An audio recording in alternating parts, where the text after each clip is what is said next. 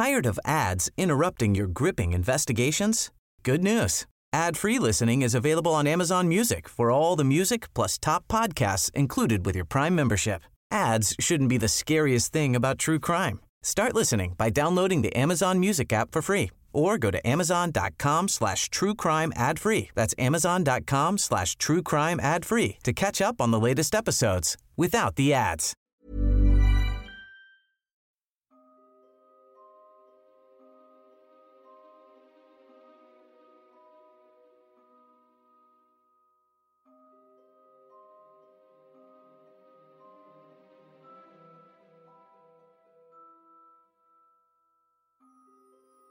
Hace apenas unas semanas salió a la luz la historia de una familia adoptiva, quienes tenían a su cargo a una niña con problemas congénitos en los huesos.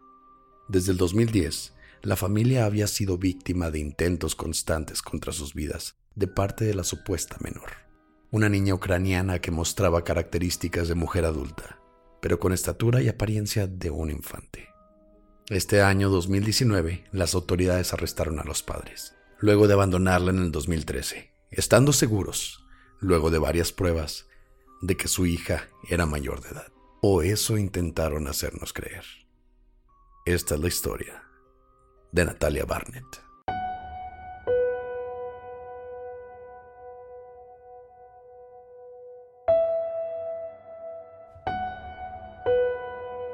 Estás escuchando Señales Podcast.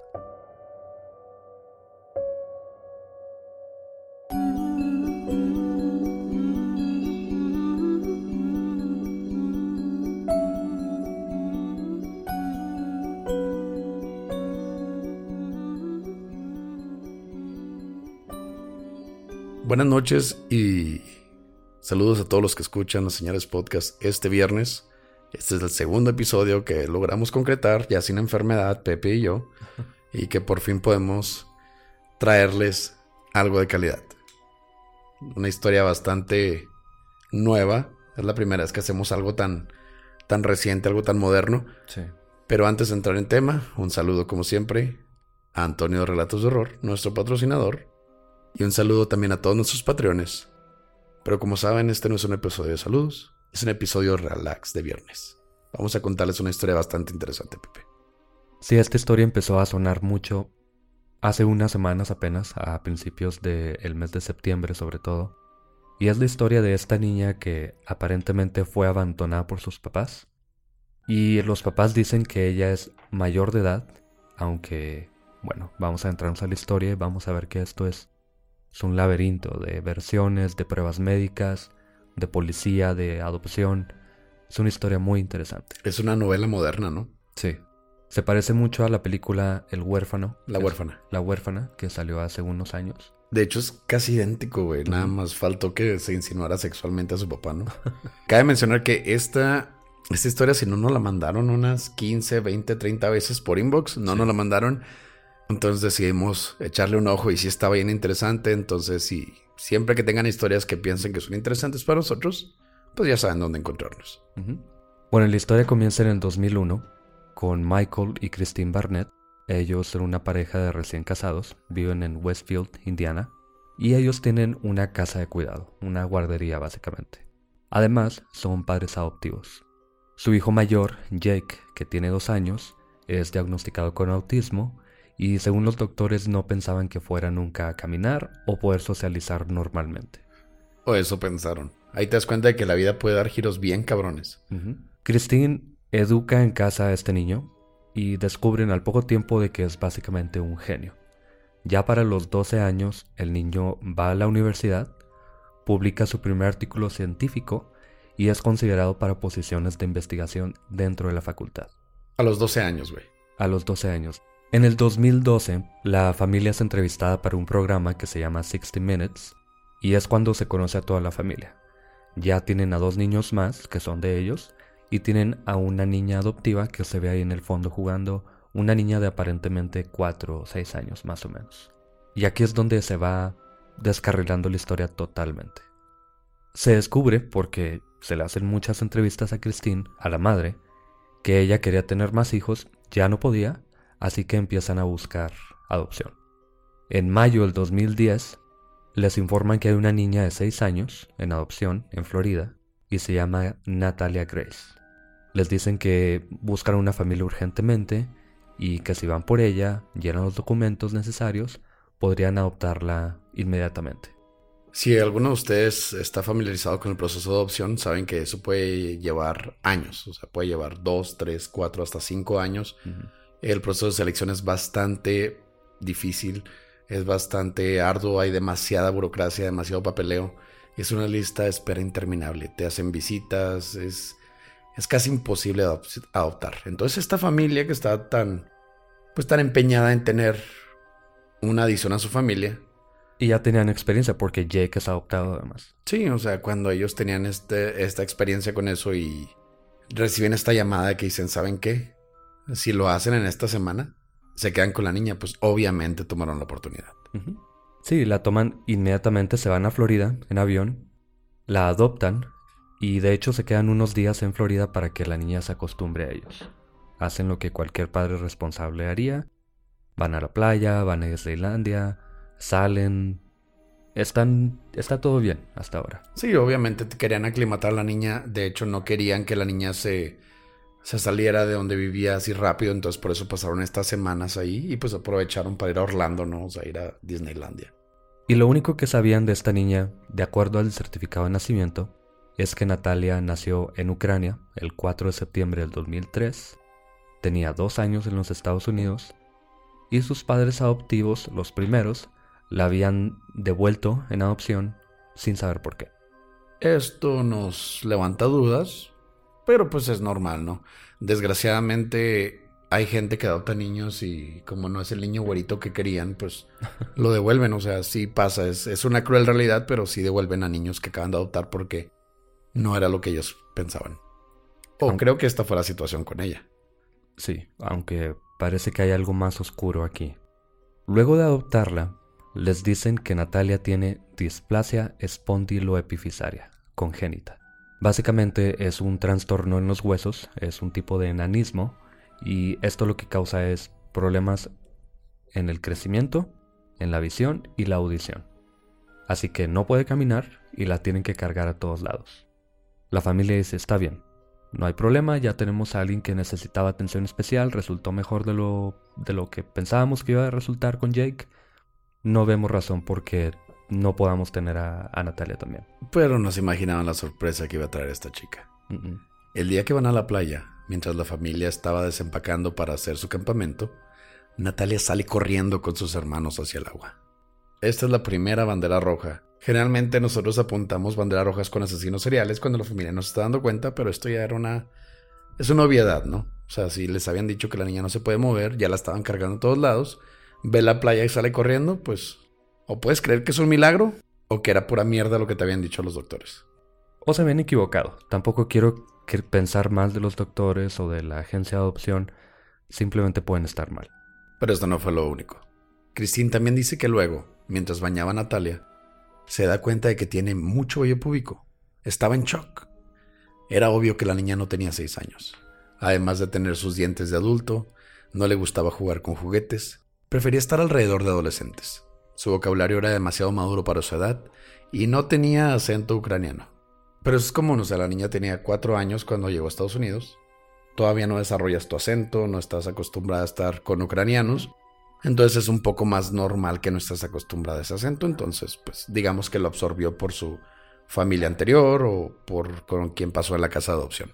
También leí algunos reportes de que este problema que tenía ella, el problema congénito, puede ser la razón por la que tenía sus dientes de adulto. Recordemos que es un problema con el crecimiento del esqueleto de los huesos, los dientes son huesos, y es posible también que una niña a esa edad, es muy raro, pero es posible que tenga ya vello corporal. Hay, de hecho, hay récord de enfermedades que hagan que niños se desarrollen diferentemente por, por una carga hormonal más pesada debido a una enfermedad. Todavía esto no está fuera de contexto, ¿no? No tanto. Genera dudas, pero sigue siendo una niña que parece tener 6 años. Hasta podríamos meternos en el caso de Benjamin Button. Nació con pelo, nació con canas, o sea, nació como un niño viejito. Entonces, un problema diferente, no descartemos que pudo haber dado ese tipo de características. puede ser. Una vez, Christine invitó a una amiga de ella que era de Ucrania para platicar con Natalia. Pues dijo, mi hija nació en Ucrania, entonces supongo que mi amiga que es ucraniana va a poder hacerla sentir en casa. Supongo que era lo que pensaba Christine. Pero la niña no entendía nada de ucraniano. Lo cual yo lo considero normal porque es una niña de 6 años. No pudo desarrollar el lenguaje porque la dieron adopción. Va, todavía le estoy dando el beneficio de la duda. Además de no poder describir el lugar de donde era. Ahí ya mete una banderita más o menos amarilla, casi roja. Pero estamos hablando de una niña chiquita, una niña de supuestamente 6 años. Christine, además, encontró ropas con sangre en el cuarto de Natalia, lo que le hizo pensar que la niña, entre comillas, tenía su menstruación. Así que comenzó a pensar que ya sería una adolescente en realidad. Pero no había ningún problema. Ella quería cuidar de su hija. Ese era el primer punto de la familia. Tener una hija nueva. Tuvieron el la dificultad de lidiar con su niño autista que al final resultó ser un genio. Y pues para ellos nada era difícil, tenían muy buenas intenciones esta familia. No sabemos muchos detalles, no sabemos si Christine y Michael tuvieran pláticas sobre esto, no sé si hablaran con la agencia de adopción, pero dicen, ok, ya la tenemos, vamos a tratar de ayudarle, ya tienen esta experiencia con Jake, así que siguen con Natalia.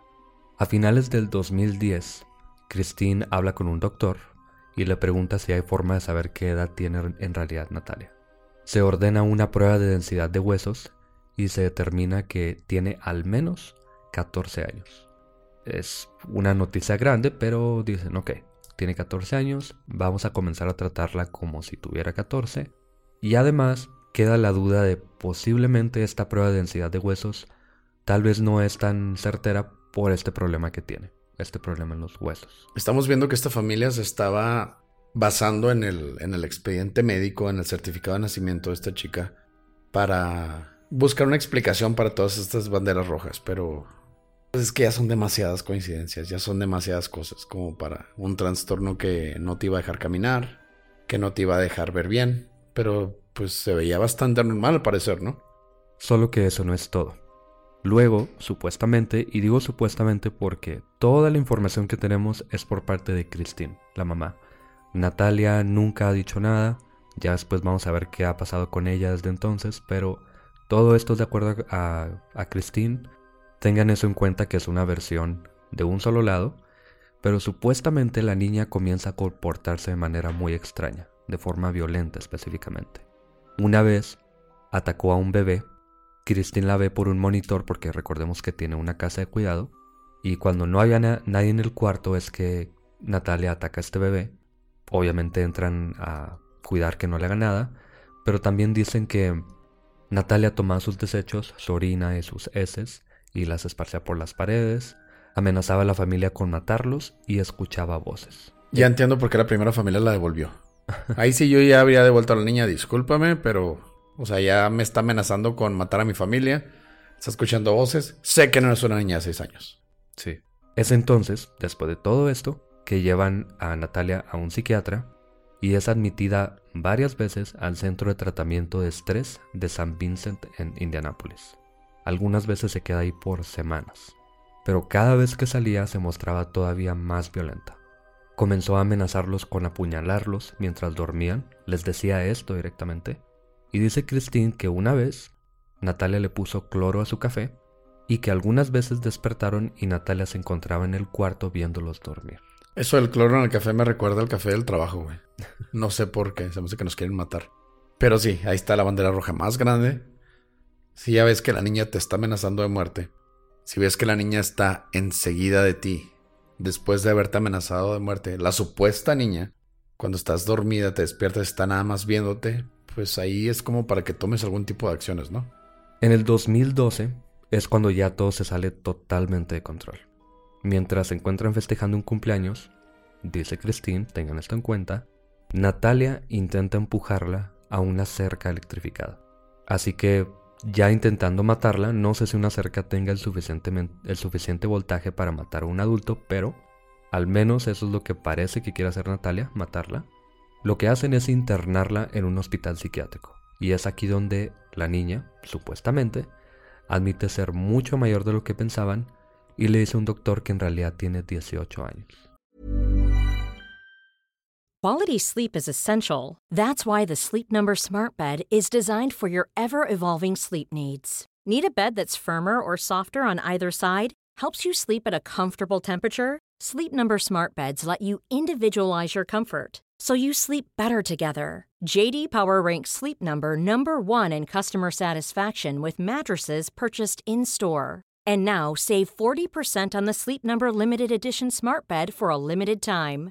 For JD Power 2023 award information, visit jdpower.com/awards. Only at Sleep Number stores or sleepnumber.com. Ese mismo año, el doctor de la familia, Andrew McLaren, escribe una carta en la que dice que el certificado de nacimiento de Natalia, con fecha del 2003, obviamente tiene inconsistencias y que Natalia era en realidad una adulta que vivía de engañar a las personas para cuidar de ella. Lo cual le daría un chingo de sentido a todo lo que ha pasado. Sí, y esto ya es un doctor diciendo, esta mujer, ya no es una niña, tiene años engañando a muchas personas, probablemente a más de una pareja, como la anterior, para que cuiden de ella y no hacer nada en su vida. Simplemente estar viviendo las demás personas. Suena como yo ahorita que estoy viviendo con mi mamá. Luego un detective llamado Scott Klaus les dijo por correo electrónico a la familia que había levantado un acta del caso al FBI y a la agencia de migración porque sospechaba que era un caso de reporte falso de edad. Estoy familiarizado con falsa identidad, falsa nacionalidad, pero falsa edad. La primera vez que escucho eso.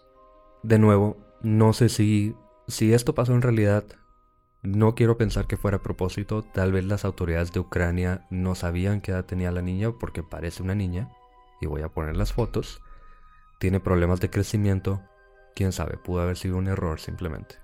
Pero piensan que se trae a Natalia desde Ucrania, pensando que es una niña, solo que el detective muere unos años después a causa de cáncer y nunca se sigue con el caso. Golpe de suerte para, para Natalia, ¿no? Ahí se queda la investigación, no se sabe qué pasa. En junio del 2012, la familia logra que la Corte Superior del Condado de Marios, en Indianápolis, corrija el certificado de nacimiento y se determina que Natalia realmente nació el 4 de septiembre de 1989. Es decir, de 8 años pasó a 22 años. O sea, no era la niña que ellos pensaban que tenían. Eso era obvio, la edad es incierta. Yo ahí todavía tengo mis dudas, pero pues le dieron algo más, más concreto, ¿no? Entonces le pusieron 22 años, que quedaba más acorde al, pues a la edad ya sea ósea o emocional de la mujer niña, porque aquí ya estamos así como que en jaque en eso. Ese mismo mes, aún en la unidad psiquiátrica, Natalia supuestamente le dijo a los trabajadores del hospital que ya había intentado matar a miembros de su familia. No sentía remordimiento y de hecho era, cito, divertido. No sé cómo siempre todos nuestros pinches temas terminan en asesinos, güey. Terminan en algo que ya habíamos hablado. Se me hace que es el destino de señales, ¿no? Sí, al parecer. Asesino siempre. En agosto de ese año, ya siendo declarada mayor de edad, los Barnett le rentan un apartamento para que viva ella sola. ¿Qué pedo? O sea, tienes una niña de, según tú tenías seis años, pasaron dos años de intentos de asesinato, reclusiones en el, en el psiquiátrico, pero no, ya me dijeron que tiene 22. No hay pedo. Es mi hija. Estos, los Barnett tienen un lugar en el cielo, la verdad. Esos güeyes deberían de tener una, una estatua. Le pusieron al apartamento, bajo la supervisión de la agencia de salud Aspire en Indiana. Le tramitan su número de seguro social porque ya es mayor de edad. Aplican para asistencia de vales de despensa o food stamps, como le dicen en Estados Unidos. Y tiene su credencial, ¿no? Su ID. Lo cual le permite comprar pistos, rentar un carro, rentar una casa, sacar un crédito, etcétera, ¿no? Pero a Natalia la corren luego del apartamento por causar problemas. ¿Qué problemas habrá causado Natalia? Bueno, ya sabemos, entre comillas, sabemos por parte de Christine que ella ensucia las paredes, que escucha voces, que amenaza a las personas, probablemente se metió en problemas con sus vecinos, con el dueño del apartamento, pueden ser un montón de cosas, pero la corren de todas formas. Me imagino ser el casero, ¿no? Y luego llegar acá, oye, vengo por la renta y luego las paredes llenas de caca, ¿no? Y luego, buenas tardes. Entonces, sí, pues... Y esto hasta me da coraje decirlo, la familia no la deja sola está bien, yo entiendo es difícil tener a una persona así, sea mayor o sea menor. Está causando todos estos problemas, te está costando dinero, obviamente, pero aparentemente tiene problemas mentales. Además ya la adoptaste, no puedes librarte de ella, no puedes simplemente aventarla por ahí. Entiendo que la quieren ayudar de todos modos. Y la mamá tiene un complejo de, de misionera, básicamente. Legalmente ya tiene la mayoría de edad. Entonces, la familia puede desligarse de ella. Tú no tienes que hacerte cargo de otro adulto. Si ya legalmente tiene su ID, tiene su apartamento, puede, tiene su número de seguro social, no veo por qué hacerte cargo de la supuesta niña.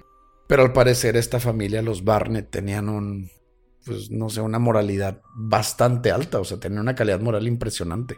Aunque esto del servicio social, de los vales de comida, food stamps y todo ese rollo, todo esto es porque a Natalia se le declara que tiene problemas mentales, los beneficios están a nombre del papá, así que ellos siguen siendo tutores legales. Están obligados hasta cierto punto por parte del Estado por estos problemas que tiene Natalia, así que de nuevo no la pueden simplemente abandonar. Ahí yo critico a ellos.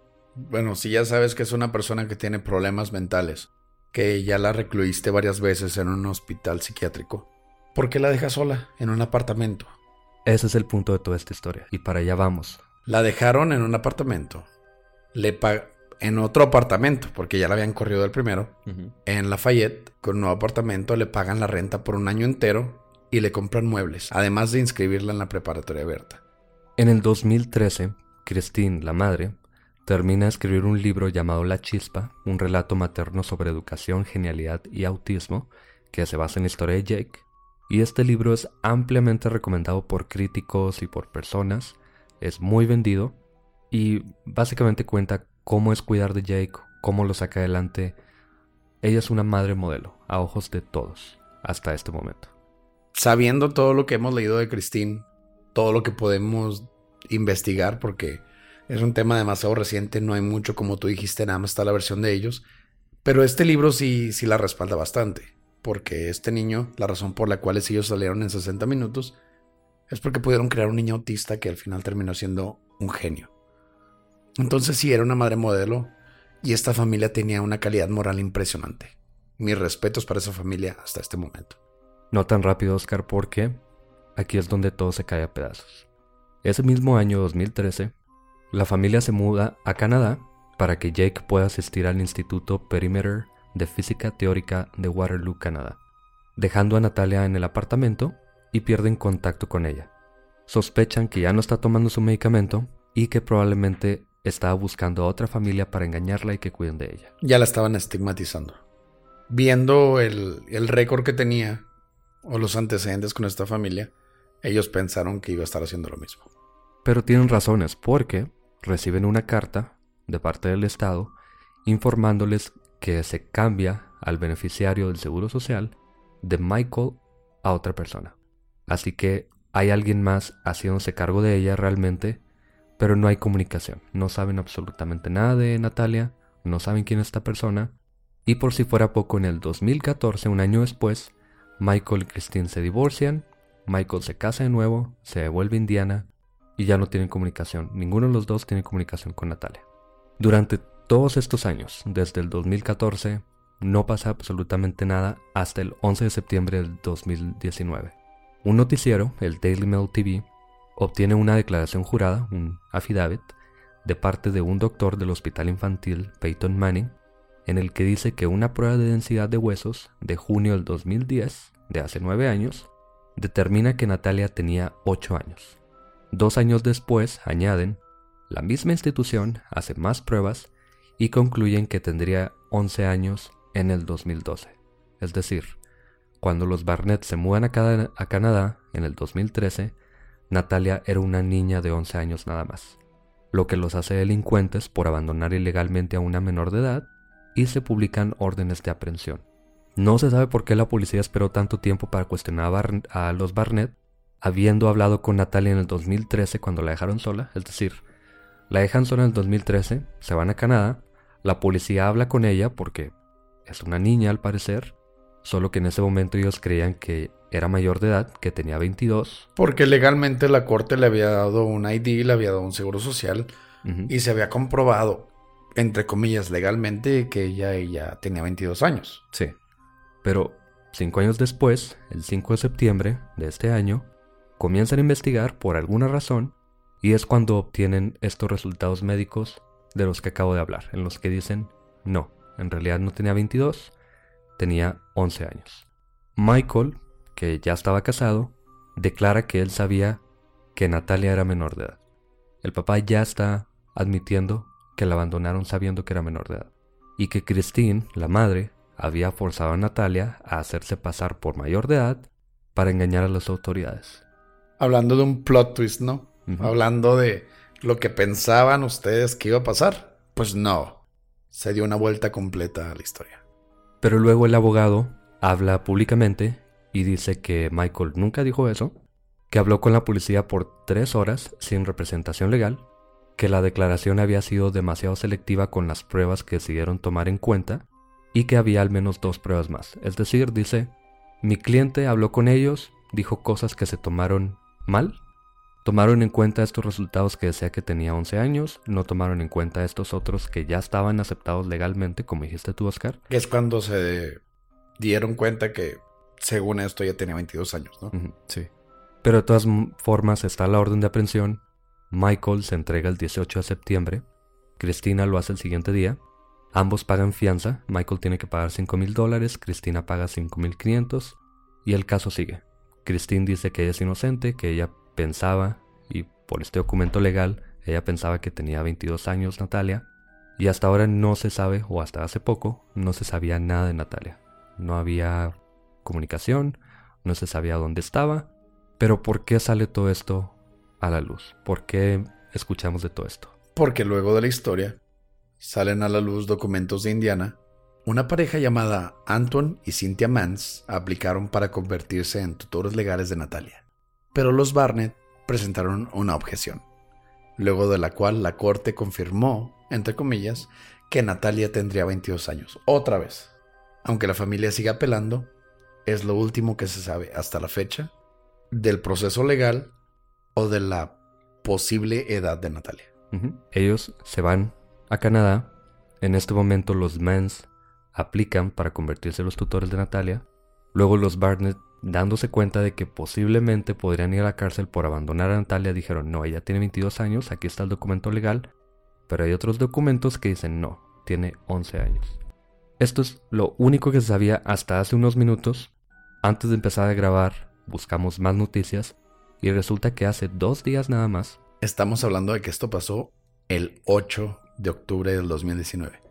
Sí, el 8 de octubre, una mujer llamada Volodymyrna Gava, del sur de Ucrania, declara que es la madre biológica de Natalia, que ella nació en el 2003 y que la abandonó en una casa de adopción bajo recomendación de los doctores y de su familia por los problemas congénitos que tenía. Ella dice que la, bebé nació con los brazos y los pies muy cortos, no tenía cuello, o eso aparentaba, y le dicen los doctores y la familia, vas a sufrir un infierno, no puedes cuidar de ella, dale en adopción, y ya después de la adopción es que viene a Estados Unidos. Qué ojetes los doctores en Ucrania, güey. Pero eso nos diría que Natalia hasta la fecha ahorita tendría 16 años. Legalmente. Pero tampoco se ha confirmado. Todo esto que lo sacamos es tanto cosas que se están difundiendo en redes sociales, en canales de noticias, como las versiones que se dieron por parte de los Barnett. Y ahora, curiosamente, después de toda la fama mediática que se le dio a Natalia, salió su supuesta madre diciendo lo que pasó. Que esto lo hace más extraño todavía, porque si sí nació en el 2003, eso quiere decir que cuando la adoptaron sí tenía 6 o 7 años, ya tenía vello público, ya tenía sus dientes, los amenazaba con matarlos, intentó matarlos aparentemente, pero luego declaran que es mayor de edad entonces ya se pueden ir a Canadá, ahora resulta que no, que no podían irse a Canadá, bueno, más bien no la podían dejar sola, entonces sigue en duda. Parece que oficialmente sí era menor de edad y sí la abandonaron ilegalmente, pero este documento que declaraba que tenía 22 años, ¿dónde queda? Lo único que espero es que no tengamos que hablar de Natalia Barnett o el apellido que tenga en un futuro sobre una asesina serial. No quiero que termine esto en una tragedia y terminemos hablando de que esta niña, supuestamente niña... Bueno, ahorita legalmente ya es mayor de edad. Este documento de 22 años sigue siendo el, el oficial. Pero la versión de su supuesta madre dice que tiene 16 años. Al fin y al cabo, esto nos podría decir que la edad que tenga esta mujer o niña tiene problemas bien cabrones. Ya intentó asesinar a su familia adoptiva. No sabemos de la primera familia adoptiva que la, que la devolvió, pero pues por pura conjetura podemos pensar que pasó algo similar. Pero aún así tener esos pensamientos y haberle dicho y está en, en documentos oficiales de un hospital psiquiátrico que lo hacía por diversión, esto ya nos dice que tenemos que poner un ojo en las noticias a ver qué pasa con Natalia. Lo mejor que puede pasar con esta historia es que realmente tenga 16 años, que los Barnett la hayan abandonado ilegalmente y que sea una niña que además de problemas de crecimiento tenga problemas mentales por todo esto que contó en el hospital, por, por las voces que escuchaba. En el peor de los casos, y lo que me daría a mí más miedo, es que realmente sea una mujer de 22, que veía dormir a su familia, que intentó matarlos en varias ocasiones, y que sigue haciendo las suyas con otra familia que está convencida de que es una niña. Vamos a ver qué pasa. Gracias por escuchar Señales Podcast. Buenas noches.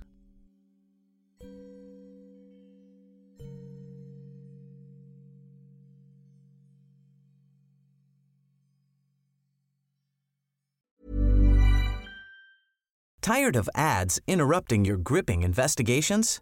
Good news. Ad-free listening is available on Amazon Music for all the music plus top podcasts included with your Prime membership. Ads shouldn't be the scariest thing about true crime. Start listening by downloading the Amazon Music app for free or go to amazon.com slash true crime ad free. That's amazon.com slash true crime ad free to catch up on the latest episodes without the ads.